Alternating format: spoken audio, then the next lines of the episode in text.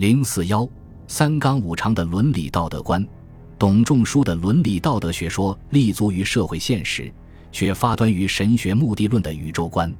他把自己构建的天国秩序移到人间，确定了君臣、父子、夫妇之间的尊卑与隶属关系。他论证王道之三纲可求之于天是这样的：君臣、父子、夫妇之义，皆取诸阴阳之道。君为阳，臣为阴。父为阳，子为阴，夫为阳，妻为阴。是故仁义制度之术，尽取之于天。天为君而父禄之，地为臣而持载之。阳为夫而生之，阴为父而助之，春为父而生之，夏为子而养之。人世的君臣、父子、夫妻之间的伦理关系，都有天的道德属性为依据。夫权、父权、君权与神权取得了和谐的统一。具有不可违抗的权威力量。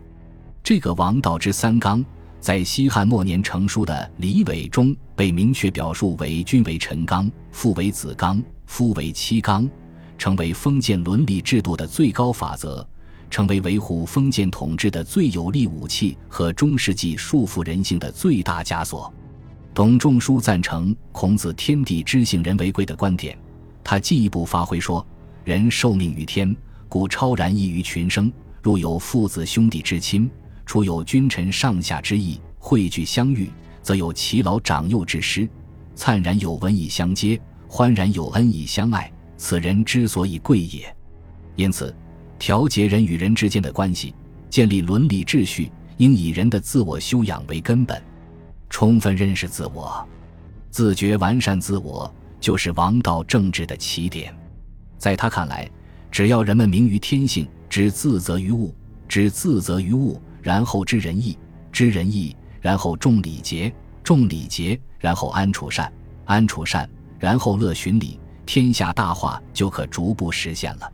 为了使人人都成为重礼节、安处善、乐循礼的君子，董仲舒特别强调教化的功能。他把人性分为三类：一类是不教而善的圣人之性。一类是虽教也不能为善的斗烧之性，一类是可善可恶的忠民之性，这开了性三品说的先河。他又认为圣人之性不可以明性，斗烧之性又不可以明性，明性者忠民之性。他把少数圣人和极恶分子排除于讨论范围之外，这重强调对忠民。包括统治阶层与劳动人民在内的普通人开发善治、进行教化的重要。他不同意孟子、荀子等人的性善论或性恶论，而认为像天有阴阳两种属性一样，人性中也有贪和仁两个方面。既然天有阴阳尽，人就应该节制贪欲，做到身有情欲人。而且人性中虽然有善的品质，却并不等于已经成为善的现实。